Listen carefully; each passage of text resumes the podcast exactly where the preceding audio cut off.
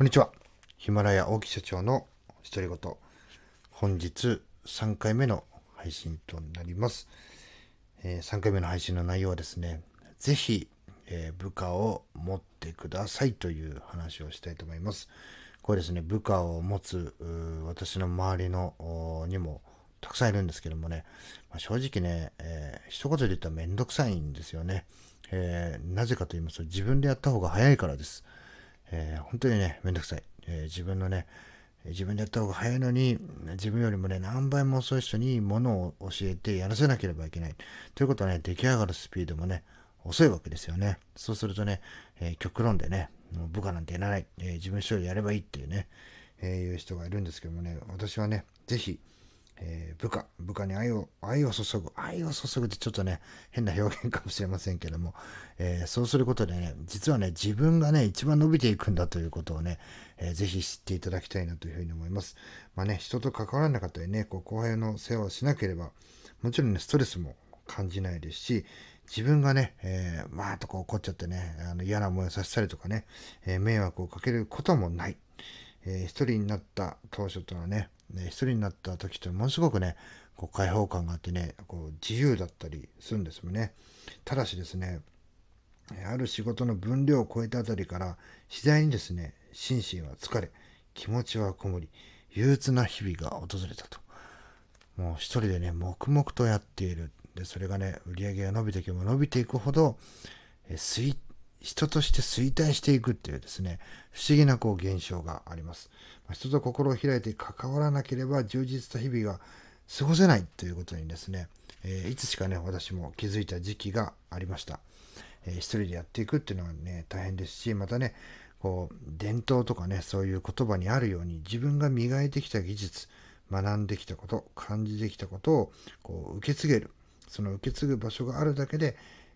まあ、人はね、えー、人の心というのは孤独ではなくなると。で、受け継ぐ弟子とその弟子が展開していく新しい世界観こそが、こう将来的にですね、自分の心の居場所とかね、また新たな、今まではね、自分がその技術を習得して、えー、独立することが目的だった。で、次はね、えー、そこのね、こう野心とかね、なんていうんですかね、そういう意気込みとか、そういうものってね、やっぱ年齢を、年齢がね、経つにつれて衰えていきますので、それをまたね、えー、自分の経験っていうのを伝えていって、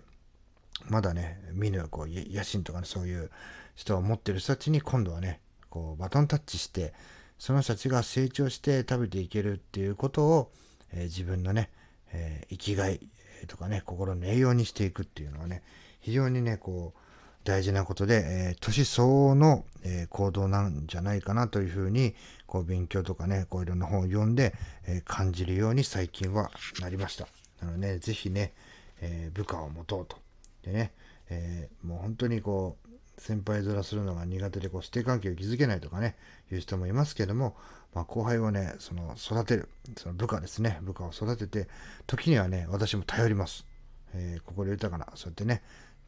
えー、頼り、頼られ、えー、してですね、バランスを保ちながら、え実はね、え自分がね、あ、俺もね、そういうふうに昔はそうだったなと、え今ね、まさにそういうふうにしなきゃいけないんじゃないかなというふうな感じで、え自分がね、えあの持ちつ持たれず、頼り、頼られずすることで、自分もね、伸びていきますし、相手も伸びていくっていうね、え相乗効果を生んだりしますので、ぜひね、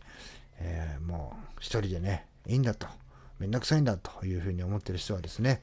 えー、もう一段階成長とかね、今の自分ってどうなんだろうというような気づきを得るためにですね、ぜひね、部下、後輩をね、持っていただきたいなと、まあそんな話をしてですね、今日の最後の3本目の締めのお話としたいと思います。えー、最後まで聞いていただきありがとうございました。また明日も、えー、配信ネタがなくなるまで毎日配信というのをね、提唱しておりますので、明日も配信していきたいと思います。